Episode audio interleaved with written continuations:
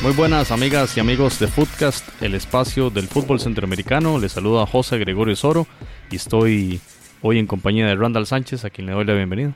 Un gusto, José, saludarte. Jonathan, un abrazo ahí aquí a la distancia.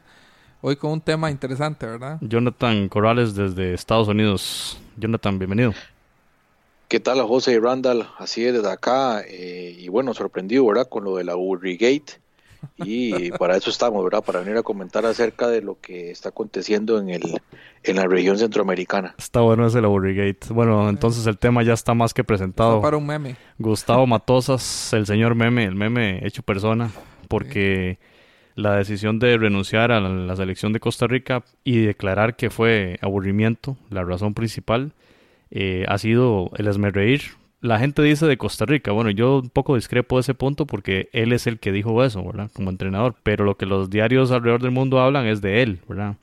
Bueno, lo cierto es que vamos a hablar de este tema. Entonces, Gustavo Matosas deja la selección de Costa Rica tras este día miércoles 4 de septiembre cuando llegó el rumor en horas de la mañana el diario Record de México anunciaba que prácticamente iba a ser contratado Matosas como entrenador del Atlético San Luis, que ustedes ya saben es un club eh, de San Luis Potosí y que es como un hijo, digámoslo así, del Atlético de Madrid. Eh, entonces, ante esa noticia, pues saltaron las alarmas en Costa Rica y se hace una conferencia de prensa, si se quiere, improvisada en la previa del juego internacional contra la selección uruguaya y allí en esa conferencia pues Matosas dice que está aburrido y que entonces se va de la, de la selección de Costa Rica y además junto a él Rodolfo Villalobos que hacía una semana había sido reelecto como presidente de la Federación Costarricense de Fútbol. Así que hay mucho de qué hablar, vamos a, dedicar este episodio completo a hablar de este tema. Matosas no estuvo ni siquiera un año, eh, fue contratado el, el 9 de octubre del 2018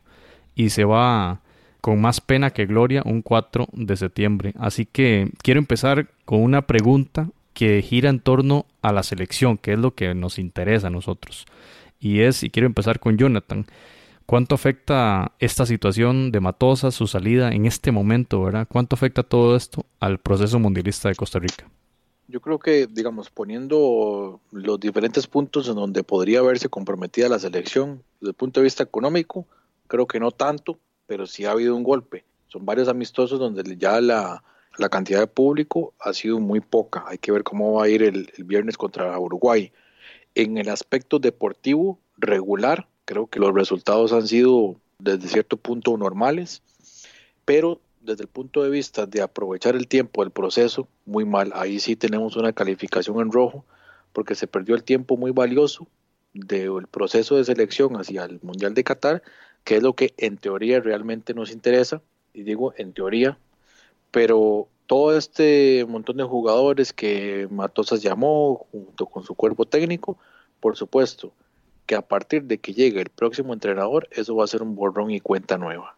Entonces ahí se perdió tiempo valioso lo mismo que le ocurrió a algunas elecciones tal vez en Centroamérica como Honduras, sin embargo ellos viven en una realidad muy distinta a la costarricense. Ahí es donde yo veo el principal problema. Bueno, yo, yo pienso que sí se pierde mucho, porque digamos, esto genera una desazón en, en el consumidor de fútbol en Costa Rica. Entonces, digamos, eso puede llegar de alguna manera a afectar si la federación no encuentra una solución o un plan B inmediatamente o trae algo que pueda generar un, de nuevo un enamoramiento porque como usted lo está diciendo Jonathan, los amistosos por ejemplo no han sido exitosos y encima podemos ver, la federación ahora eh, toma la decisión de que Matosas no dirija el, el, el partido contra Uruguay casi que por una estrategia marketing, ¿verdad? Porque la gente no iba a ir a ver por enojo.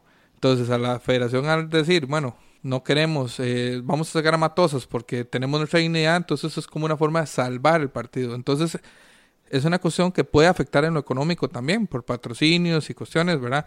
Recordemos que mucho lo que vende Costa Rica es en para el mercado interno, todavía no es una selección que todavía está a un nivel top internacional, ¿verdad?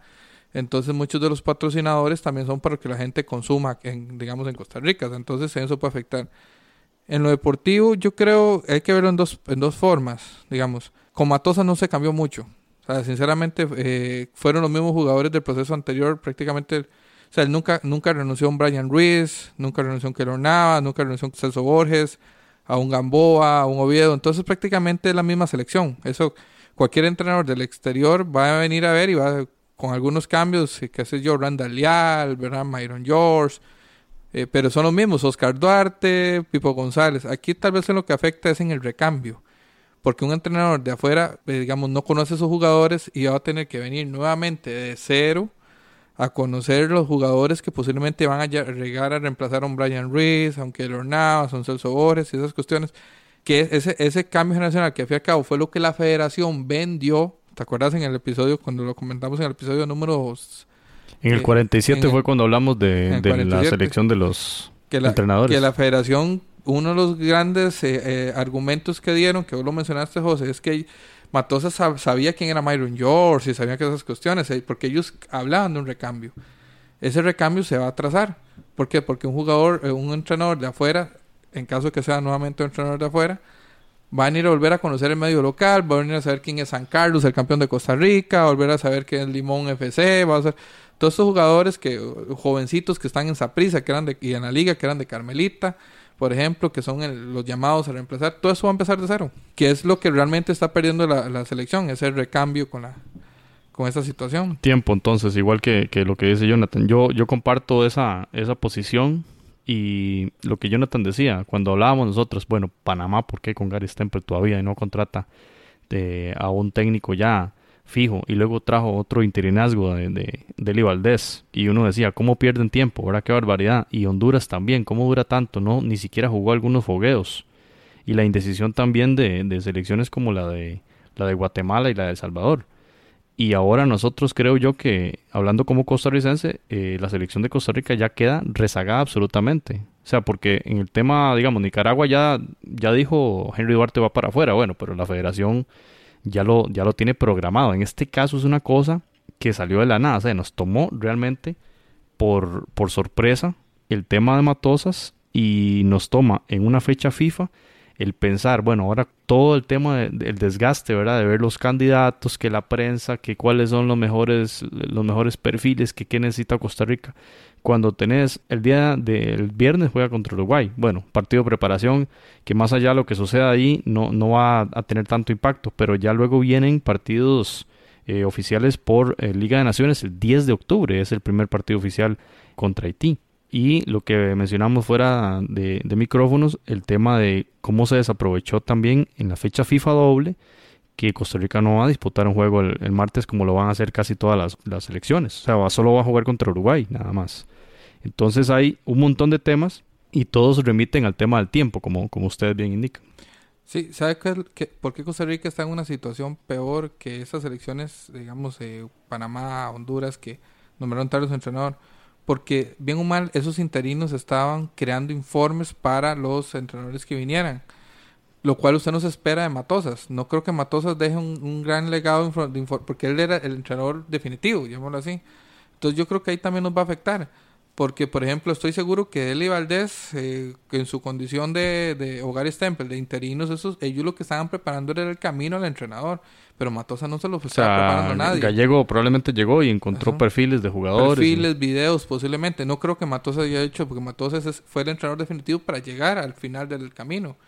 Entonces ahí es donde se pierde, se pierde un, un, un gran, digamos, tiempo, como dice Jonathan. Jonathan, eh, ¿considera usted que podemos rescatar algo positivo de este tiempo que Matosa estuvo en Costa Rica? Bueno, yo creo que lo rescatable tal vez es que eh, empezó a sacar a los jugadores de esa zona de confort en la que estaban, no solamente, bueno, sistema táctico, ciertas, digamos, estrategias que utilizaba la selección de Costa Rica para afrontar los partidos. Intentó sacarlos un poquito más, que presionaron un poquito más arriba, probar otros sistemas tácticos y creo que eso lo veo rescatable. Sin embargo, pues como decía, es un proceso que ahora queda cortado y que en el futuro habrá que volver a hacer un análisis si realmente el trabajo que hizo Matosas va a servir para algo o si el próximo entrenador sencillamente va a llegar con otro estilo, con otro perfil y hacer un, borrón y cuenta nueva. A mí, a mí en lo personal Matosa no deja mucho.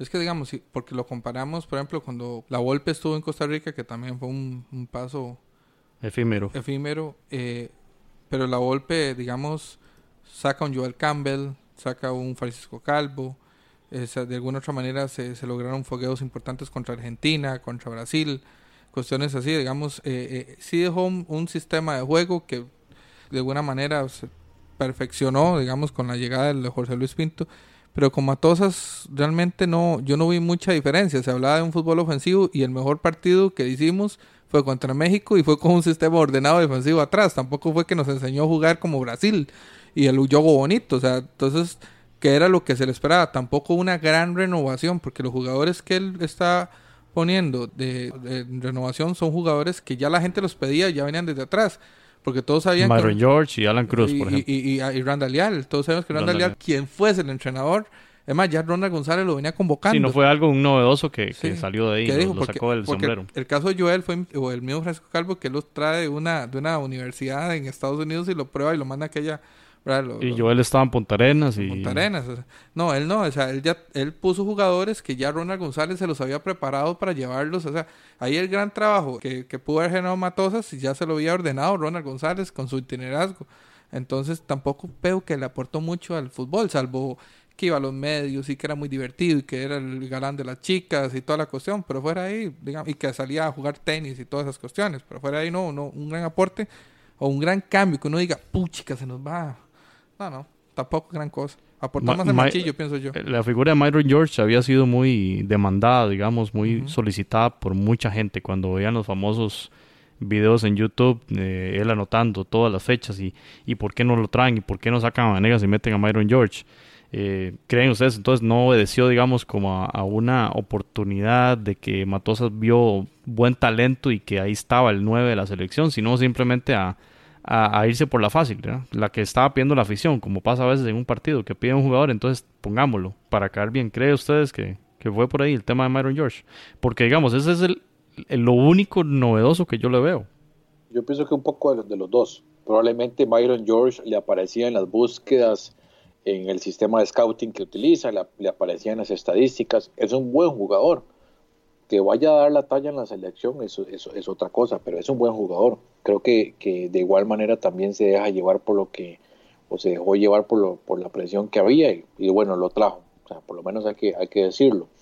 Y también, bueno, yo sí digo, por lo menos me gusta esa parte de que lo sacó de a la, a la selección de la zona de confort, algo que efectivamente ya Ronald González había iniciado tiempo atrás, que otro proceso que quedó cortado pero el cambio generacional no fue tanto. O sea, si ustedes se, ponen a revisar la selección, realmente eh, sigue siendo la vieja guardia que sostiene la selección. Sí han habido algunas incursiones, pero no creo que no ha sido tanto por, por una insistencia de técnico, sino que ya era algo demasiado evidente, como era el caso de Alan Cruz, el caso de Jimmy Marín.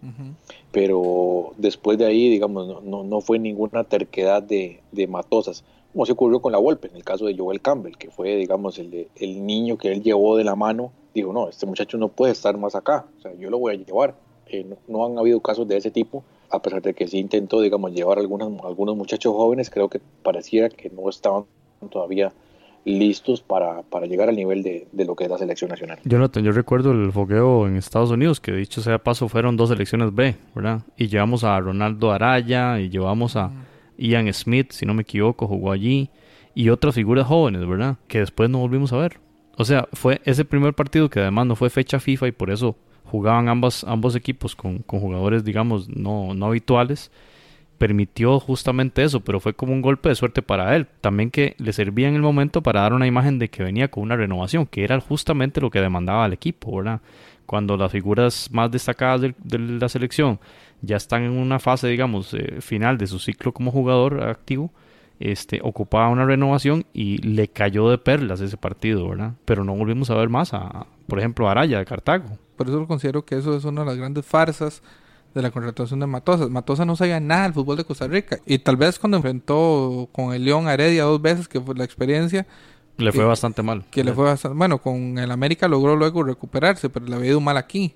O sea, las referencias de Brasil 2014, lo que usted ve, lo que usted pone en Google, Costa Rica, le salen las cuestiones, pero honestamente no es un entrenador que, que venga a decir que yo lo conocía. Entonces, vendieron la idea de la renovación, la vendieron. Yo no creo en las renovaciones así extremas, estoy de acuerdo. Radicales. Pero ellos la venden así. Entonces, ¿qué le sucede? Y aquí yo tomo palabras de Javier Soto. Cuando Javier Soto lo entrevistan de qué esperar a Costa Rica en la Copa de Oro, él dice, ganarla. ¿Pero por qué, Jafet? Porque no está convocando a nadie que no, que digamos que no esté probado.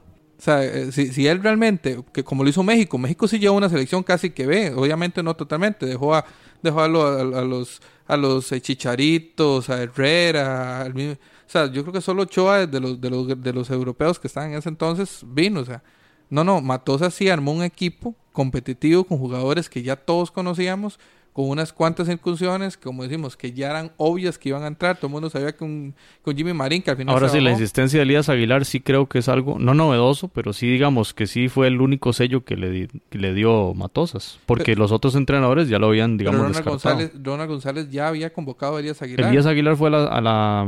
fue a Perú. Cuando fue a Perú. Cuando ganamos y a Chile también. O sea, yo creo que contra Chile no jugó, pero contra Perú sí. O sea, digamos, y además Elías Aguilar ya es un jugador de alguna otra manera que ya es conocido. O sea, no es que estás diciendo, saqué un chico número 10 de las ligas menores aquí que lo voy claro, a por eso, por eso yo, yo no hablaba de, de, algo nuevo, sino que como el sello de él, digamos, meter siempre a George y a, y a Elías, ¿verdad? Una figura que no lo traía un entrenador y la otra que no lo, no lo ponían, como en el caso de Aguilar. Pero bueno. Ah, ah bien, pero si él sí traía la idea de renovar, entonces se topó con una gran realidad en Costa Rica que no había dónde renovar también. O sea, eso también habla que él venía también a ciegas, que se venía puro Google. Quiero hablar ahora de la diferencia entre un DT que ha hecho toda su carrera como entrenador de club y un club selecto de entrenadores a nivel continental, digámoslo así, porque aquí se van de un, de un país a otro dentro del continente, eh, entrenadores que han hecho su carrera exclusivamente en selecciones, ya sea como DTs o como asistente, que así es como obviamente se va generando su, su hoja de vida. Yo pregunto, y quiero empezar con Randall, ¿deben las elecciones contratar únicamente a entrenadores que hayan tenido experiencias previas, justamente como DTs o como asistentes, en selecciones nacionales y no únicamente en clubes, como el caso de Gustavo Matosas? Que yo, yo creo que no, o sea, porque por ejemplo, las, las grandes eh, potencias mundiales, eh, salvo Alemania, que, que, sí sigue un proceso en que Joaquín Love era asistente de Klischmann, realmente, digamos, ellos siempre contratan entrenadores de su propio país y rara vez repiten. Casi todos los entrenadores que entrenan selecciones posiblemente no han tenido experiencias eh, como, como seleccionadores, tal vez como seleccionados sí, que también puede contar como jugadores. Y selecciones, digamos, con bajo presupuesto como las nuestras, no podemos darnos el lujo de, traer tampoco entrenadores con mucha experiencia en selecciones, salvo que estén enfermos por querer jugar un mundial, ¿verdad? Ahora bien, esto es un proceso, o sea, digamos, por eso es que tienen que estudiar muy bien los perfiles psicológicos también. Yo recuerdo una vez que a Mourinho le dijeron, ¿por qué usted no agarra la selección de Portugal? Y Mourinho estuvo muy claro, porque todavía tengo que quedar mucho en los clubes. O sea, Mourinho estuvo muy claro en eso. Estamos hablando de Mourinho, no estamos hablando de Matosas, que hay una diferencia muy grande entre ambos, ¿verdad? Mourinho estaba muy claro, o sea, para usted dar el paso entre eh, estar en una selección nacional, usted tiene que entender todas esas variables desde un principio y saber qué tan consciente estás. Pues digo yo que Matosas aquí vino simplemente a ganar currículum y a mostrarse al, mundo, mostrarse al, área para luego perseguir un gran contrato. Porque, digamos, ese cuento que no, no sabía lo que era y que me iba a probar, es que José, usted y yo no, no, fuimos jugadores, no fuimos entrenadores y todos sabemos que un entrenador de selección no entrena todos los días a un equipo. O sea, eso, eso son cosas obvias. Yo por eso, eh, yo por eso digo que la conferencia súper improvisada, mm, a ver, él no se preparó ni siquiera minutos antes para saber qué decir. Y de repente esa fue la respuesta a una pregunta, es que me aburrí. Pero por supuesto que una respuesta en conferencia de prensa de un país que ha ido a los últimos mundiales y que además va a un país sumamente futbolero de más de 100 millones de habitantes y más, por supuesto que sabía que sus declaraciones iban a dar vuelta al continente. Y decir eso me parece a mí que lo ridiculiza, porque cualquier entrenador sabe las diferencias enormes entre, diría, un club y a un, a un país, a una selección nacional, que las, los tiempos son mucho más cortos, los micros, por eso le dicen microciclos, o sea, todo el mundo sabe eso. El, el llegar y decir que se aburre porque no sabe ni qué hacer, y que yo me mataba viendo videos. Esas fueron las palabras literales que él, que él dijo. Este, ¿Cómo no vas a saber eso? Por supuesto que lo sabía. Resulta muy extraño todo lo que sucedió alrededor de, de esta renuncia y, y, resulta muy extraño que una persona como él, que ha tenido muchas experiencias, eh, se lo coma a una conferencia de prensa, donde además creo yo no solo pone entre dichos su integridad profesional, sino también su futuro, me parece a mí. Pero Jonathan, queremos saber también su opinión sobre, sobre esto de la diferencia entre ser DT de un club y de una selección, y si las elecciones, en este caso la costarricense, deberían enfocarse solo en entrenadores que tengan experiencias previas en, en seleccionados. Yo, bueno, sobre esto eh, he escuchado ya algunos entrenadores hablar, sobre todo, obviamente, entrenadores de clubes, que algunos abogan porque eh, el entrenador de selección tenga un poquito más de experiencia que un entrenador de club. Tal vez por un tema de manejo de grupo, un tema de, de que se trabaja más la parte psicológica o, dentro del partido que lo que son aspectos tácticos que no se puede llegar a, profundizar tantísimo como si es como si lo puede hacer usted en un equipo que trabaja día a día solamente en ocasiones muy muy particulares como cuando usted llega a una competición internacional y tiene un mes antes de preparación ahí sí puede llegar a entrar en detalles pero en lo demás son tres días a, acomodar el equipo más o menos y, vamos entonces realmente no, no no se puede decir que el trabajo táctico es demasiado amplio se, se trabaja mucho las generalidades obviamente no estoy minimizando una u otra situación. Obviamente el entrenador en su cabeza puede repasar muchas cosas, pero que tenga tiempo de aplicarlas es otra. Y eh, en ese aspecto donde tal vez Costa Rica eh, podría buscar un entrenador que tenga ese perfil de un poquito más de experiencia. Han habido casos, excepciones, podríamos decir tal vez una muy particular, el caso de Shams con la selección de Francia, pero eh, vamos a, otro tipo de, perfiles que, hemos tenido en, las, en las elecciones exitosas, como, como un Vicente del Bosque, pero lo eh, traigo a, colación estos dos nombres para ejemplificar lo que quiero decir. Eh, sé que tenemos ganas de hablar de algunos nombres ya para posibles directores técnicos de Costa Rica, pero me enfoco en, ese aspecto, de que tal vez sea un, entrenador que tenga un poco más de experiencia en el fútbol, bueno, o en el puesto de entrenador. Sí, antes de, antes de hablar de esos nombres, eh, me gustaría a mí hablar de un tema muy importante que es la influencia de una liga poderosísima económicamente como la mexicana en el entorno costarricense y centroamericano. Y en este caso en específico, no, no recuerdo otro caso, pero en este caso específico sí afectó completamente. Y es, se contrata a un técnico que fue exitoso en la liga mexicana y viene acá a tener una experiencia nueva, como ya Randall lo ha señalado varias veces en este episodio 84. Entonces se viene a experimentar en cierta forma, a aprender, lo cual no está mal, si, hay transparencia y todo, venimos a aprender y ojalá disfrutar de un mundial también, ¿verdad? Que hubiera sido una experiencia muy rica para un entrenador como Matosas. Pero de repente, además estamos hablando de las diferencias económicas entre los clubes mexicanos, incluso comparándolas con las federaciones centroamericanas, en este caso la costarricense, una que ha tenido cinco experiencias mundialistas. O sea, no se trata de cualquier federación. Hay federaciones que han tenido contratos muy importantes, de las que tiene más dinero en, el área, y a pesar de eso no compite contra un club que no es tradicional en la Liga Mexicana. Entonces, escuchando y reescuchando el, episodio 47, cuando hablamos de los perfiles de Nacho Ambriz, de Bucetich, eh, de Luis Fernando Suárez y de Matosas, que eran los cuatro finalistas, Hablaba usted, Randall, y hablaba usted, Jonathan, del riesgo enorme que corría Costa Rica al contratar a un entrenador, primero de un club y segundo, de una experiencia que él había tenido en los últimos cinco años de cambiar de club en club en, seis meses. Algunos, lo máximo era así como ocho meses, nueve meses, un año, pero cambió de club prácticamente todos los años. Recuerdo que en ese episodio Randall mencionaba, es, es demasiada la inestabilidad. Y ahora aquí, por supuesto que eh, una jugosa oferta de un club mexicano, de la que no sabemos cuánto es, pero fijo es el doble. Estamos aquí un poco eh, haciendo conjeturas, pero supondríamos eso, ¿verdad? Que sea algo estratosféricamente diferente a lo que había aquí. Por supuesto que una persona que quiere regresar a las grandes líderes de, clubes, de, la acepta de buenas a primeras. Entonces, ¿qué tan conveniente es para Costa Rica, ahora que está de nuevo en la posibilidad de elegir a su entrenador para llevarlo a Qatar, pensar en un entrenador que esté en la órbita del fútbol mexicano. ¿Qué tan conveniente es? Desde mi punto de vista, adelanto respuesta, para mí es nada, cero conveniente. No sé, Randall, quiero escuchar su opinión porque usted conoce mucho de esta, de esta Liga MX. Mira, eh, en un país como el nuestro, donde, por ejemplo, lo que le pagamos a Matosas para el tico promedio es mucho dinero, pero para el entrenador de élite es, es muy poco, ¿verdad? Costa Rica siempre va a estar propenso a que esos tengan mejores ofertas, ya sea de México o la MLS que se suma, pero también Sudamérica. Por ejemplo, eh, a Gareca posiblemente le iban a llegar ofertas de Argentina si se hubiera quedado acá. Y, la Liga Argentina paga muy bien. Tal vez la más cara la mexicana, eso lo sabemos, pero la Liga Argentina paga muy bien. La Liga eh, Brasileña paga muy bien. La Liga Colombiana paga muy bien. Aquí Expreso que yo es, y, recuerdo muy bien ese episodio cuando hablamos de la, de la inestabilidad de Matosas. Aquí es donde viene el perfil psicológico del técnico. Bucetis, yo estoy seguro que Bucetis era primera opción que, que Matosas. Pero Bucetis fue claro: yo no quiero entrenar una selección, me gusta entrenar los clubes y se ve para el Querétaro. Yo no creo que Querétaro sea los que más paguen en México, posiblemente más que la Cele, pero no se está no se fue al Monterrey, al Tigres, al América, al mismo Chivas.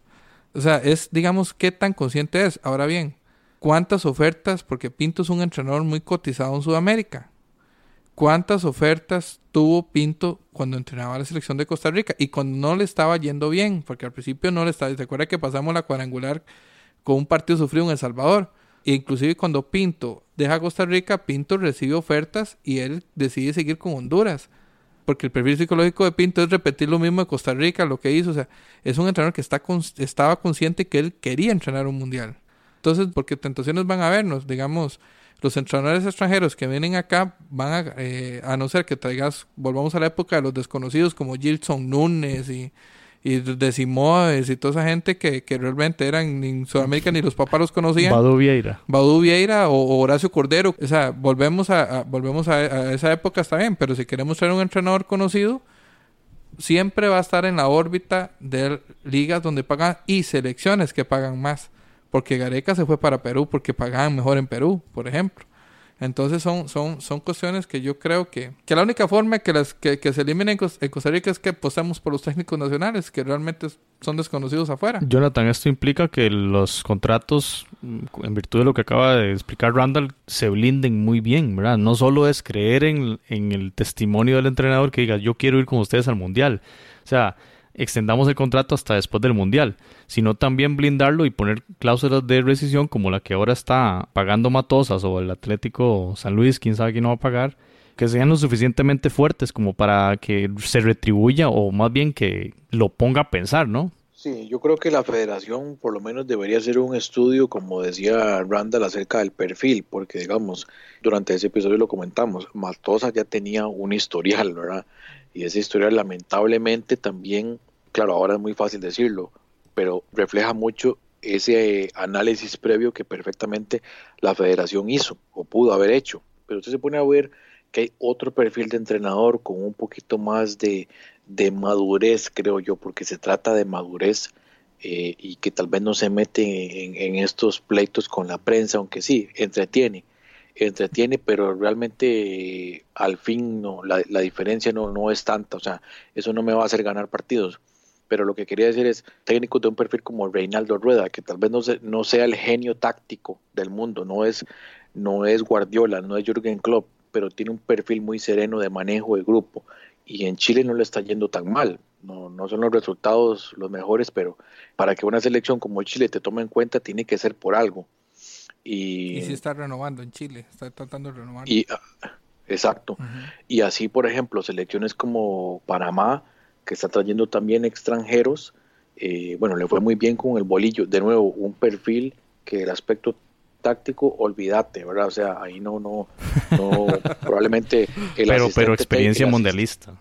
Experiencia mundialista, manejo de grupo, manejo emocional del jugador, sobre todo con la inexperiencia internacional de Panamá y probablemente tiene su asistente técnico que le va a ayudar en la parte táctica o otro asistente que le va a llevar en la parte de, trabajar los entrenamientos, etcétera, etcétera. Entonces, eso tal vez es esa, combinación que la federación puede analizar y ver ahora cuál, va, cuál van a ser los perfiles. Se están manejando algunos nombres, pero a lo que he podido ver, eh, pareciera que quedan dentro del ámbito nacional. Mira, ahora estaba haciendo memoria sobre si un técnico debería tener experiencia en selección. Yo creo que de los tres técnicos exitosos que ha tenido Costa Rica, solo Pinto y Guimaraes, eh, bueno, y Bora Milotinovic, tuvieron y, y, Guimaraes y Pinto con la misma selección. o sea, porque ah, bueno, Pinto tuvo a Colombia. Fueron, y luego regresaron. Y, Pinto tuvo a Colombia, no le, digamos, no, no, lo dejaron que le fuera bien, llamémoslo así, porque. Y, y Bora que entrenó a México en el 86. Pero tuvimos aquel entrenador que tuvo Jamaica No, no le fue bien. Tuvimos a Horacio Cordero, que entrenó selección, no le fue bien. Tuvimos al Pacho Maturana, que entrenó selección, exitosa, que hasta una novela le sacaron a esa selección en Colombia y no le fue bien. O sea, tuvimos a La Volpe, que entrenó a México, una excelente, exitosa, para mí la mejor, una de las mejores selecciones de México que he visto y no le fue bien. Entonces tampoco el tener experiencia como seleccionador te va a garantizar, por ejemplo, éxito con, con Costa Rica. Para usted que le dedica mucho a la parte psicológica. Yo pienso en la parte psicológica y los objetivos de vida que tenga. Por eso es que a mí me gustó cuando Buchetti lo entrevistaron y usted dijo, yo, yo estoy muy viejo para irme para Costa Rica cuatro años, yo mejor quiero, quiero estar en México. Él dijo así, lo dijo en una entrevista. Sí, son detalles que uno quizá, si lo analiza desde el punto de vista, digamos, meramente futbolero, lo, puede usted considerar como un buen candidato, pero el tema de vida, el tema de experiencia, el, tema de anhelos y deseos personales también obviamente incide. El mismo Gareca, el mismo Gareca dijo, Costa Rica está muy largo, en cambio que Perú me queda también cerquita de Argentina, puedo ir a visitar a mi familia, porque sí es cierto, los entrenadores de selección tienen mucho tiempo, eso no, no miente Matosas, ¿verdad? Perfectamente puede estar, yo creo que Klischmann entrenaba a Alemania viviendo en Estados Unidos, por ejemplo, o sea, no, no necesariamente tenés que tener, eh, eh, digamos, estar ahí. Pero entonces sí hay, por eso es que el perfil psicológico y el proyecto de vida que tengas entrenador en ese momento tiene que influir para poder, por ejemplo, tomar una decisión. Por ejemplo, Machillo no, una cosa que tiene Machillo, que eso fue un punto en contra de Machillo, Machillo nunca quiso ser entrenador de la selección. Y él llegó ahí por un rebote de que Guancho se le ocurrió jugar de boxeador en Panamá, ¿verdad? Pero Machillo iba a entrenador de Guancho. Entonces, creo que eso también ahí también tiene que ver a diferencia de Pinto. Pinto soñó desde que estaba chiquitito y él mismo cuenta sus historias que él soñaba viviendo un mundial. Entonces, eso tiene que ver, o sea, tiene que haber un... Pero Machillo se comprometió, a pesar de que ese no era su, su, anhelo, una vez que agarró la, selección, fue su compromiso número uno. porque es tico... Y recuerde muy bien ese, ese partido contra Honduras, el 1-1 en el gol de Waston, lo que significó para Machillo, o sea y ahí hay que defender a, Oscar Ramírez, en el sentido de ese anhelo por desear ir al Mundial, anhelo que por supuesto no tiene Gustavo Matosas, con una selección que ya, según lo del ranking FIFA, Costa Rica está sembrada en la hexagonal y hay unas importantes posibilidades de ir al Mundial de Qatar. la gran diferencia de Machillo es que recordemos que Machillo es futbolista, fue futbolista en Costa Rica, es tico, y en Costa Rica tal vez la, la única expresión de nacionalismo fuerte que tenemos es el fútbol y la selección gracias a Dios no tenemos ejército, ni guerra, ni nada cuestión para reforzar esa propaganda nacionalista, solo el fútbol. Entonces, de alguna manera, él, aunque no, no soñaba con eh, tomar la, la, selección, de alguna manera está envuelto dentro del mundo, dentro de nuestra pecera que se llama Costa Rica. Entonces, entrenar la selección podía ser un reto, un susto y un orgullo, aunque no la quisiera. A diferencia de un Matosas que ni siquiera, él es uruguayo, mexicano y nació en Argentina, o sea, no, no conoce el contexto futbolero del tipo. En resumen, y según lo que ha comentado Randall, sí hay que estudiar muy bien la persona, la persona humana, no el, no el técnico, no el técnico y, y, su carrera y su currículum, que también es importante y por supuesto ya lo, hemos hablado, sino también lo que usted menciona, ese proyecto de vida, hacia dónde quiere dirigir sus objetivos, ¿verdad? Que claramente Matosas no lo tenía para el Mundial. Como se dice mucho en administración de proyectos, alinear los objetivos estratégicos, en este caso no solamente los personales, sino también los de la organización, por ahí. Ahora bien, compañeros, eh, la selección de Costa Rica tiene un reto enorme. Va a jugar un amistoso bastante, a ver, contaminado, digamos, por la situación. Un amistoso de primer nivel contra una de las mejores selecciones del mundo, como la, uruguaya. Y va a ser un partido muy extraño, ¿verdad? Por toda esta situación de Matosas. Y vuelve a jugar hasta el 10 de octubre, prácticamente un mes, cuatro días sin disputar partidos y ya eso será en nuevamente fecha FIFA, pero en competición oficial de Liga de Naciones. Y aquí viene entonces la premura, ¿verdad? Si bien para la selección no es, eh, a ver, no es la gran obligación por toda la situación del ranking FIFA, que ya, según Mr. Chip, estamos garantizados en hexagonal y demás, quizá eso le quita un poco de presión. Pero eh, el hecho de tiempo que se sigue perdiendo, cosa que ustedes mencionaron, va a ser la principal medida de presión, digamos, contra la federación. En una situación difícil que está manejando una federación que está renovándose además y que hay una alta presión para que las medidas salgan bien y, que, y que no se repitan estas malas decisiones. Un tiempo, un, perdón, un año desperdiciado en el proceso mundialista. Entonces ahora, ¿qué sigue para la federación? O sea, ¿cómo imaginamos este momento en el cual no solo saliendo del partido contra Uruguay, y por algo no hay partido de segunda fecha, no sé si ya eso salía o no, el día martes, qué tanto trabajo tendrá ahora la federación y qué tanto tiempo tendrá también para tomar una decisión oportuna. José, un año desperdiciado y tomando en cuenta que a Matosa lo contratan y él pidió em- comenzar a entrenar tres o cuatro meses después. O sea, quiere decir que todavía, si lo hubiéramos comenzado desde un principio, o sea, o sea, Matosa no estuvo nada con la selección. Matosas fue contratado el 9 de octubre del 2018. El primer partido fue el 2 de febrero 2019. Exacto. Octubre, noviembre, diciembre, enero. Prácticamente cuatro meses y, medio, cinco meses. Y tenemos a un Ronald González como interino, que no estoy abogando porque sea el entrenador de la selección, porque ahora voy a decir porque no quiero que sea un tico, si lo vamos a tocar. Y ni siquiera se lo lleva de asistente técnico. Entonces sí se perdió esos tres meses, o esos, sí, esos tres meses que se tuvo a Matosas contratado. Y, y, y, y que asumió porque él le dio la gana, porque pues estipuló el contrato, porque es una diva, con todo respeto. Y entonces él tenía que empezar en febrero, o sea. Entonces, ¿qué es lo que sucede? Tenemos a Ronald González dirigiendo un, tres meses a la selección, jugó como seis partidos amistosos, en contratado a Matosas, más los que había jugado antes, y ni siquiera termina asistente técnico de él. O sea, quiere decir que ese trabajo también se perdió. Bueno, eso no fue una mala decisión de la federación. Totalmente, eso, y, y como diríamos en Costa Rica, muy polla. Jonathan, ¿usted cree que esto es fiel reflejo de esa condición en la que se está hablando mucho, que está la Federación Costarricense de Fútbol? Creo que sí, creo que se ha perdido un poquito el rumbo o tal vez nunca ha estado, ¿verdad? Ha sido parte de, de una generación dorada que ha conseguido buenos, pues bueno, buenos réditos a nivel internacional, pero que volvemos a la media, volvemos a la normalidad, en donde históricamente no hemos sido sobresalientes en la CONCACAF y este tras de eso en medio de un cambio generacional que se va haciendo cada vez más largo. Y, y, bueno, afortunadamente ya estamos clasificados a la, a la hexagonal, también a la Copa de Oro, así que felicidades Matosas por la clasificación, pero... Eh, Se puedo poner en el eh, currículum de sus tres equipos que siguen después en seis meses.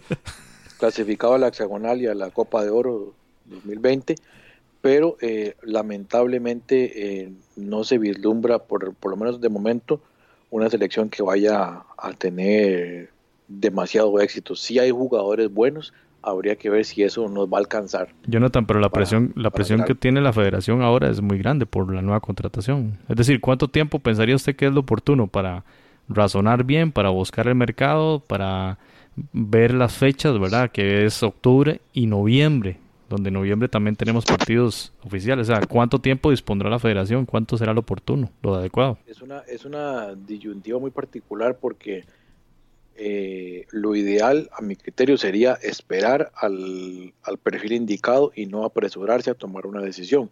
Es decir, ya, ya lo hecho, hecho está. Es decir, ya la leche, la leche está derramada, no hay nada que hacer y digamos, por el- la presión política que está teniendo a lo, interno de la federación, se podría tomar una decisión que pueda ser todavía peor por apresurarla. Creo que es importante tener calma, buscar el perfil deseado y tomar la decisión. Y mientras tanto, tener ahí a don Douglas Sequeira, tal vez a otro, a otro candidato interesado de manera interina, mientras se busca ese, ese perfil ideal. No estoy hablando que se tomen el tiempo que se tomó Panamá, pero sí por lo menos eh, tener calma a la hora de tomar la decisión. Ni Argentina, que tienen un interino hace como un año. 10 de octubre, Haití, Costa Rica. 13 de octubre, Costa Rica, Curazao. Eh, brincamos a la fecha de noviembre. 14 de noviembre, Curazao, Costa Rica. Y 17 de noviembre, último partido del año, eh, en calidad local contra Haití por Liga de Naciones. Así que ese es el panorama que- que nos toca. Argentina- en Argentina todos los técnicos son interinos. Bueno, eso sí. Ahora bien, usted, Randall, usted como directivo de un club de fútbol, eh, ¿usted contrataría a Matosa luego lo que hizo, le hizo la selección de Costa Rica? Eh, es, es complicado, o sea, porque, digamos, Matosas. Bueno, ahora nosotros lo estamos viendo porque nos sentimos heridos y toda la cuestión. Y yo, por ejemplo, si usted pregunta, Randall Sánchez, Randall Sánchez no lo contrataría. Pero Matosas es un técnico que en México se ha hecho un nombre por buen fútbol, hizo campeón al León, lo ascendió a primera. O sea, eh, tiene, tiene, por algo en México lo siguen llamando, lo siguen contratando. O sea, entonces eh, habría que verlo ya con una cuestión, de, digamos, más estar porque no puedo pensar como un directivo porque no ni siquiera tengo un equipo de canchas abiertas ni, ni siquiera me en el barrio pero pero pero digamos en lo personal sí creo que sí se debería porque ah, gracias a Dios ahora con, la, con las licencias A que todos los países se dan, entonces ya ahora digamos hay más opciones. Entonces sí, yo creo que si a Matosa no se le contrata no fue por lo que no hizo lo, lo, que hizo Costa Rica. Seguimos siendo una selección muy muy oculta para el mundo, ¿verdad? Pero sí a nivel de su currículum de que en 13 años ya ha dirigido 14 equipos, eso sí puede influir bastante. Ahora bien, si al hombre le va bien en Atlético San Luis, entonces ya cambian las cosas, ¿verdad? Entonces la gente se va a olvidar que dijo que se sentía aburrido en Costa Rica. Veámoslo así, una selección como México estaría interesado en una persona como Matosas. Para porque nada. en algún momento, en algún momento probablemente estuvo ahí en, en boga. Yo, Claro. yo creo que Matosas a nivel de selección sí murió. Sí, digamos, porque Costa Rica bien o mal, como porque los de la, por ejemplo, ayer estaba viendo los de la última palabra y todo, yo sé, soy masoquista todavía esos programas. yo creo que no, eh, deberíamos no verlos. Los programas se ven cuando México pierde. Pero ellos, sí, exacto. Pero ellos estaban sorprendidos porque ellos creen que Costa Rica es una buena selección. Entonces yo creo que Matosas ya se, se puso la soga al cuello y más por esta conferencia de prensa y toda la cuestión a nivel de selección, pero va a seguir siendo un técnico cotizado de alguna manera por un buen tiempo como para clubes. De, eso depende del éxito deportivo que tenga con el nuevo club donde va, porque si le va como un quebrado y a los tres meses lo, lo, lo despiden, entonces yo creo que ya Matosas vaya a dirigir a la segunda de Uruguay porque es donde lo pueden contratar. Ayer cuando, bueno, el, el día el día miércoles 4 de septiembre cuando pasó todo, ¿verdad? Todo muy intempestivamente. La gente realmente muy enojada en la noche, incluyéndonos a nosotros ahí, nuestros chats privados, ¿verdad? Algunas algunos, pasadas. algunos por ahí decían improperios y demás que no podemos decir aquí. Sí, que Álvaro solo porque está mal criado. este estaban estaban conversando de, de- bueno obviamente muy enojados por la por la situación de, de Matosas y por supuesto recordando a esos entrenadores que sí se comprometieron mucho con la selección como por supuesto Oscar Ramírez que yo creo que esto revaloriza mucho lo que hizo el Machillo en, en el paso por la selección y además de los cantidad de insultos que recibió después de la del paso negativo en, en Rusia 2018 y por supuesto la figura de Jorge Luis Pinto que sin duda va a seguir en el imaginario futbolístico costarricense hasta que se muera toda esta generación y mucho más allá, ¿verdad? Porque es una especie de héroe futbolístico en, en- este país. Que ¿Sabes son, son don- no, no el de Machillo, el de Jorge Luis Pinto, por supuesto, que va a ser un nombre que va a estar allí. Entonces, tal vez, ¿qué tanto ¿verdad? las personas van a seguir insistiendo en Jorge Luis Pinto y qué posibilidades habrá de que regrese? Porque esa fue la primera opción. Yo, yo creo, compañeros, que la figura de Pinto se hizo más grande ayer, cuando pasó todo esto. Es decir, porque la gente valoró realmente lo que hizo, el, sufrir, digamos, como sufrió como, como entrenador, que cantaba el himno nacional, que sufría como, como, como un aficionado más, pero que además lideró un, un momento histórico para el equipo de Costa Rica y que le dolió mucho la salida, a pesar de todo el exabrupto que se hizo en las conferencias de prensa y demás pero que cada vez que un costarricense le muestra cariño, él, él deja como entrever que podría haber un regreso, ¿verdad? Y por supuesto que es la principal opción que el costarricense, eh, en la que costarricense piensa cuando se habla de que está ese puesto vacante de la selección nacional del país. Y, es que, el, digamos, bueno, yo que Pinto no volvería porque es mejor vivir de un buen recuerdo y no un mal presente después, pero digamos lo que la gente le llana, porque es interesante, porque ahora que sucedió esto la gente recuerda a los entrenadores exitosos, ¿verdad? Obviamente ya Bora está muy viejo, nadie lo va a recordar. Pero, por ejemplo, me llama la atención que nadie piensa en Guimaraes, por ejemplo, que fue uno de los técnicos también en la selección más exitosos. Mami, la gente piensa más en, en Machillo y en disculparlo que, que en Guimaraes, ¿verdad? Pero una de las cosas que yo creo que Pinto marcó historia no fue el Mundial. Es que a Pinto le tocó una situación incluso peor que la de ahora. Porque Pinto le tocó un, un cambio generacional eh, después de un fracaso de no ir a Sudáfrica con jugadores que nunca habían jugado ni siquiera mundiales juveniles. Y de porque- múltiples fracasos en liga, en Ajá. selecciones menores también. Y- y- que no traíamos Ajá. tampoco la gran camada Sí, de porque jugadores. teníamos la selección de Egipto, pero eran muy chiquitos todavía para decir, el maestro se jugó con Ureña, se jugó, así Ureña lo llevó al último minuto, ni siquiera fue parte del proceso. El compañero venía, por ejemplo, eh, eh, con, con ver dónde armaba un equipo, y se acuerda, ustedes se acuerdan la- la- que el primer gran reto de Pinto fue contra España, si no me equivoco. El Y- 2 a 2 y- aquí y, en el y- Nacional. Y, a quienes convocó? Jugadores que él con eh, Ray- eh, Winston Parks, Carlos Hernández, ¿se acuerdan, verdad? Jugadores de que él, él, él tuvo en- en- eh, como jóvenes en la liga y que él viene a Costa Rica pensando que estaban consolidados y se lleva la sorpresa que no, que son jugadores que más bien ya estaban de salida. Eh, entonces, lo que Pinto empezó a armar de cero en este país y aún así pasa la, la cuadrangular, eh, que ahí es donde uno dice, el chino Lee tuvo, tuvo sapiencia porque a Pinto le pedían la cabeza en la cuadrangular y perdimos contra México aquí y toda la cuestión y empezamos 2 a 2 con El Salvador y sacamos un partido allá, pero yo no sé ni cómo.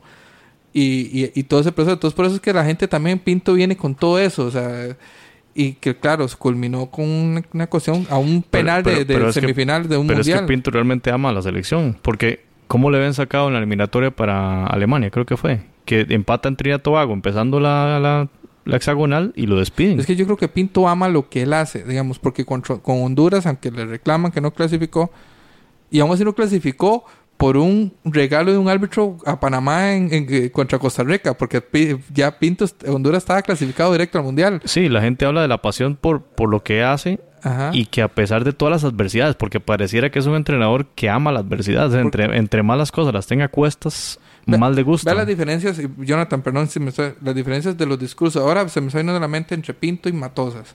Matosa siempre habló cuando él era jugador del Peñarol que él pateó un penal. Esa historia se, la escuché en cinco entrevistas, que él pateó el penal de la final y toda la cuestión y todo. Pinto hablaba de métodos en, las entrevistas y hablaba de que había que ir y que él desde chiquitito, porque Pinto nunca jugó profesionalmente, Pinto no tiene glorias deportivas como jugador. Entonces Pinto él habla de que él se escapaba y que él que se paraba atrás de las tribunas del Millonarios y, veía cómo, cómo dirigía el, el entrenador del Millonarios y, le copiaba. O sea, es esa, por eso yo, el perfil psicológico de, un, de, un, entrenador tiene que influir mucho. Su proyecto de vida, qué es lo que realmente él quiere. Cómo lloró cuando, cuando Colombia tampoco creyó en él, cuando lo, lo, sacaron muy feo. Esa es la diferencia de un entrenador que yo pateé el penal y me paraba así. O sea, eso es lo que la federación tiene que tomar en cuenta. Y lo que Pinto realmente le, irradió a la gente. Yo creo que, bueno, en ese caso, si la federación quisiera un técnico como José Luis, como Jorge Luis Pinto, entonces, pues, no sería de extrañar que ya jugadores como Brian Ruiz no regresen, Keylor Navas, todo este tipo de, jugadores que tuvieron problemas con él, obviamente no, no van a regresar. Yo sí pienso que hay que dar un aire, ¿verdad? En esto, o sea, ya la relación estaba muy desgastada y eh, creo que no vale la pena entrar nuevamente, o sea, entrar nuevamente en ese conflicto absolutamente innecesario. Y digamos, ahora hay mucha gente que, que, pues bueno, ahora no, desde hace mucho tiempo se, pues, se ha, se, ha, comentado el tema de Jorge Luis Pinto. Sin embargo, y como lo hemos, lo hemos dicho acá, eh, cuando estaba Pinto también era altamente criticado. O sea, altamente criticado y pareciera, ahora pareciera como que como que a todo el mundo se le olvidó, incluso en el mundial fuimos defensivos y sí, nos fue muy bien, muy bien, pero bajo la misma el, mismo aspecto defensivo que luego se critican a otros entrenadores. A Oscar Ramírez. Eso es lo que como a Oscar Ramírez exactamente, y lo como va a pasar si va, por ejemplo, otro pupilo de Pinto que es Luis Marín. Claro, trae otras trae otras características, por supuesto que el fútbol también va evolucionando, algunos países de manera más lenta, pero ahí va. Eh, pero, pero Jonathan, defensivo, es cierto, pero con una disciplina táctica, porque Costa Rica fue el equipo que más dejó en fuera de juegos a los rivales. O sea, no hubo una selección en todo el mundial que tuviera que, dejar a sus rivales en fuera. O sea, esa, esa disciplina táctica que él, porque el gran logro de Pinto ni siquiera fue saberse defender sino porque sino también el trabajo en, táctica y en condición física de esos jugadores porque te acuerdas que hasta se los llevaron se llevaron seis al doping pensando que estaban dopados porque con, esos calores en Brasil y esos chavalos corrían los 90 minutos tiene hay que y estaban peleados. Y estaban peleados, ahora y lo otro es que y, para ir cerrando compañeros el tema de de lo que menciona Jonathan de de ver con malos ojos el juego defensivo que fue criticado en el Mundial de Rusia, ¿verdad? Y que no, no tuvo los mismos réditos del Mundial de, Brasil. Entonces la búsqueda de este entrenador era un perfil más ofensivo y Matosas calzaba, según eh, la comisión técnica que definió a Matosas como el DT de Costa Rica. Ahora, ¿qué seguirá? Es decir, ahora vea la disyuntiva en la que estamos, ¿verdad? Porque trajeron un técnico ofensivo, los resultados no fueron nada buenos, le ganamos a Jamaica, a Nicaragua y a, y a Bermuda y nada más. Perdimos contra Estados Unidos, perdimos contra Perú y contra Haití. Y el mejor partido que hizo eh, Matosas fue un 1-1 contra, contra México, que resulta Este, perdimos en penales y fue un juego más que todo defensivo, si no me equivoco, ¿verdad? O sea, tenemos una jugada que tuvo McDonald en tiempo extra que paró Ochoa y creo yo que por ahí. O sea, no fue, no fue el derroche. No fue el derroche ofensivo que, que, tuvo Costa Rica. Entonces, ahí vea, vea la disyuntiva en la que se va a encontrar la comisión que va a definir el nuevo técnico, ¿verdad? Porque trajeron a Matosas por esa visión más ofensiva, porque la gente demandaba eso, ¿verdad? Partido contra Suiza, el 2 a 2, que de Machillo ya liberó más a los jugadores y todo, no jugó Venegas, que era otra figura muy criticada, ¿verdad? Y, y, Colindres hizo un buen partido, gol de Waston, el gol de, de Brian ahí contra Suiza, un mejor funcionamiento, ah, un funcionamiento más ofensivo, digámoslo así, más liberado el equipo. Y la gente dijo, hay que traer un entrenador eh, ofensivo, no, no a seguir esa línea de Pinto de Ramírez. ¿Y ahora qué, va, ahora qué va a pasar? Si fue un partido defensivo, la diferencia es que metió jugadores rápidos para la transición defensa-ataque. Entonces eso se veía, se veía Campbell y se veía, se veía Colindres. Pero si fue un partido, digamos, ordenado atrás. Eh, contra Suiza, pues, Costa Rica celebra a Suiza, Suiza la mete 3-4. Porque Suiza tenía un equipazo, tenía este jugador Shakiri, imagínense, buenísimo. Sí, eh, lo que vamos a es si la gente, bueno, tal vez la federación, ¿verdad? Se encuentra en un momento complicado. Acaba de, de, de ser nombrado nuevamente Rodolfo Villalobos este, y, y, tiene la primer gran brasa ardiente entre las manos y tiene que ver cómo la echa agua para enfriar esto, porque si no también se le puede se le puede poner muy fea. ya tomó la, primera decisión, que fue que Matosas no dirigiera este partido, porque se, le iba a caer la taquilla. Pero ¿por qué lo hizo? por la presión de la gente, porque esa fue la primera reacción de todo el mundo, incluyendo de la prensa. O sea, abiertamente la prensa dijo, ese, ese, señor no tiene que estar en el estadio. Ignacio Santos opinando. Inclusive yo pensaba, podría ser hasta un problema, un problema de seguridad. O sea, imagínese, y, y además qué, qué bochornoso habría sido. O sea, estar jugando contra Uruguay y que haya un caos en la, en la cancha, en el estadio, por la gente queriendo agredir a, al entrenador. O sea, lo mejor era decidir quitarlo de allí pero fue una decisión por la presión del público. Entonces, por eso voy yo, que la disyuntiva es una, una presión postmundial que era, necesitamos un técnico ofensivo, traen a Matosas y no funcionó. Ahora, ¿qué va a pedir la gente? Porque Rodolfo, Rodolfo Villalobos va por lo que diga la gente, ¿por qué? Porque va a tratar de justificar su puesto, su nuevo puesto, su reelección yo no, digamos eso de que es un sea un técnico defensivo, eso es relativo. Y, y, eso lo entendí cuando escuché a Luis Marín hablar. o sea, eh, cuando decía que es que San Carlos se encierra, pero San Carlos fue el equipo que más goles hizo en el campeonato de Costa Rica. O sea, yo lo, lo que tiene que haber es un, un, un, equipo equilibrado, que sepa defender y que sepas tener transiciones defensa-ataque, que fue lo que Costa Rica hizo muy bien en Brasil. Lo que le faltó en Rusia, la diferencia es que también en, en, Brasil eran una sorpresa, en Rusia era un equipo a, considerar, ¿verdad? Entonces, eh, eh, eh, quizás es la diferencia, y, por Dios, tenían a Brasil en el grupo, todo eso es la diferencia. Pero yo lo, yo lo que quiero apostar es eso, un equipo, digamos, que sepa replegarse bien cuando es atacado y que sepa hacer una transición rápida cuando, cuando necesita ofender, que es lo que Costa Rica necesita. De eso ofensivo, sino porque ahora lo que le está pasando a esa con Walter con Walter Centeno. Walter Centeno que lo salva es que está en un equipo con cartera que puede comprar buenos jugadores. Pero Saprissa en este momento es un equipo con gran potencial ofensivo y con grandes debilidades defensivas. O sea, un equipo equilibrado, un entrenador equilibrado que sepa defender, que sepa también defender un resultado en el Azteca con todo el bus atrás, por ejemplo. Que no tenga miedo en eso. En San Pedro Sula, en, Donde, nos toque. Saber que tienen que tocar la bola despacito porque el calor no les afecte, por ejemplo. O sea, que tengas, que tengas inteligencia. Jonathan, un comentario de cierre tras esta conversa sobre el tema de Matosas y la selección de Costa Rica. No, creo que eh, voy a decir que espero que quede experiencia, pero lamentablemente no es la primera vez y no creo que sea la última. Ahora, bueno, lo que queda es salvar el proceso. Lamentablemente ya no, no hay mucho que, qué hacer, digamos, de lo, de lo que de lo que sucedió, pero sí intentar salvar este proceso, sacarle provecho a, los, a la última, el, último proceso mundialista de una generación que, que dio muy buenos réditos, fue una generación exitosa dentro de lo que cabe, e intentar empezar a acoplar esa nueva generación que es la que va a tener que llevar eh, eh, el equipo eh, en las próximas en las próximas competiciones internacionales. Sí, eh, aprender, yo creo que, que si queremos estar en la élite mundial tenemos que aprender. Nombrar una, una comisión técnica para elegir que no solamente sea compuesta por exfutbolistas. El, exfutbolista, porque digamos que también es, es un, error. Eric Lonis y Justin Campos. Eh, bueno, hasta un sentimiento sin conflicto salió esta decisión de Matosas, ¿verdad? Y un pleito familiar. Pero, por ejemplo, yo creo que sí debería, debería, esto es una empresa, el fútbol es una empresa, es una empresa privada. O sea, debería también, bueno, ok, vamos a analizar criterios futbolísticos, pero también vamos a analizar perfiles psicológicos, vamos a analizar currículum de experiencias, vamos a proyectos de vida, o sea, hacer, hacer una comisión técnica más integral, más, más, digamos, más multi, multi ¿cómo se llama? Eh, que son varias profesiones. Multidisciplinaria. Multidisciplinaria para poder nombrar, porque nosotros somos un país vulnerable a que grandes contratos nos quiten a los entrenadores.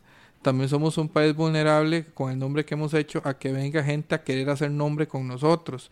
O sea, nosotros o sea, tenemos que tener muy claro a quién nombramos. No estoy diciendo que vuelvan a traer a Pinto. Pinto debería quedar en nuestra historia y no deberíamos, digamos, debería hacer otro camino. Pero por lo menos traer a alguien con ese perfil, digamos, ese perfil de que sepa que, que puede ganar un, una Champions con el Barcelona, pero él quiere dirigir un mundial. O sea, que tenga una metodología de trabajo bien hecha, estructurada, basada también en conocimientos de educación física también, que lo tiene, por ejemplo, Johnny Chávez en Costa Rica, o sea, que tiene, tiene una preparación académica, profesional, o sea, que sea profesional, simplemente porque jugó en una final entre el Montevideo, entre el, en, en, Uruguay y él pateó el último penal, o sea, tiene que haber toda una cuestión estructurada, o sea, muy completa, muy completa, o sea, porque realmente esto, nosotros, yo siento que la gente dice que, que Matosas hizo el ridículo, pero con todo respeto, nosotros también somos el reír del mundo permitiendo eso.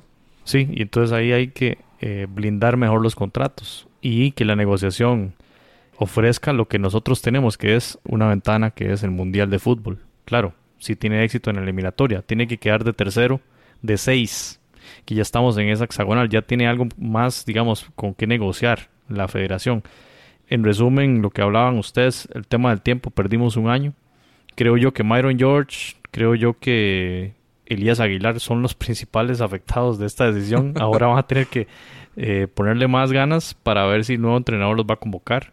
Eh, me parece también que la federación tiene, tiene un reto enorme y, es reflejo, sí, de, esa eh, decadente gestión que hemos, tenido como federativos. Lo mencionaba muy bien Jonathan, que, que ha sido, digamos, un poquito eh, ocultada por los éxitos deportivos, especialmente de la selección mayor, pero si vemos los constantes fracasos de las selecciones menores dan cuenta de una gestión muy mala de la federación y que no ha cambiado en los últimos 10, 15 años. Y eso eh, me lleva a preocuparme bastante por el futuro de la selección nacional de Costa Rica, que, está mal manejada y que está teniendo muchos problemas en dirección técnica en los últimos, en el último año prácticamente. Porque mientras la, mientras la federación siga permitiendo, porque es la federación la que avala, por ejemplo, estadios deficientes en primera división, eh, digamos, eh, no cumplimiento de unas normas FIFA que parecen un mito, porque desde que estaba yo en el colegio se menciona que se van a implementar y no se han hecho. Equipos con atrasos salariales, equipos, con eh, problemas de pago del seguro social, que Santos estaba viendo cómo pagaba para poder jugar el partido ayer contra Heredia, etcétera, etcétera. O sea, hay una, hay una mala señal. Hay, un, hay muchos síntomas de un mal estado de salud del, del fútbol de Costa Rica y eso es preocupante para el estado de, de este deporte en este país. Compañeros, muchas gracias, Randall. Un gusto a todos. Ahí fue un programa muy, muy interesante. Se nos fue el tiempo rápido. Muchas gracias, Jonathan, por sus aportes. Un placer, nos escuchamos en el próximo episodio. Bueno, esperamos ahí que el huracán Dorian no haya tenido muchos efectos ahí por donde está usted, Jonathan. Y muchas gracias a todos quienes escuchan el episodio 84. Eh, les esperamos, por supuesto, en el 85 para hablar cosas bonitas, ojalá mucho más bonitas. Y es el tema de los partidos, Liga de Naciones y el fogueo Costa Rica-Uruguay, así como fogueos de otras selecciones. Muchas gracias y nos escuchamos en el próximo episodio. Podcast, el espacio del fútbol centroamericano.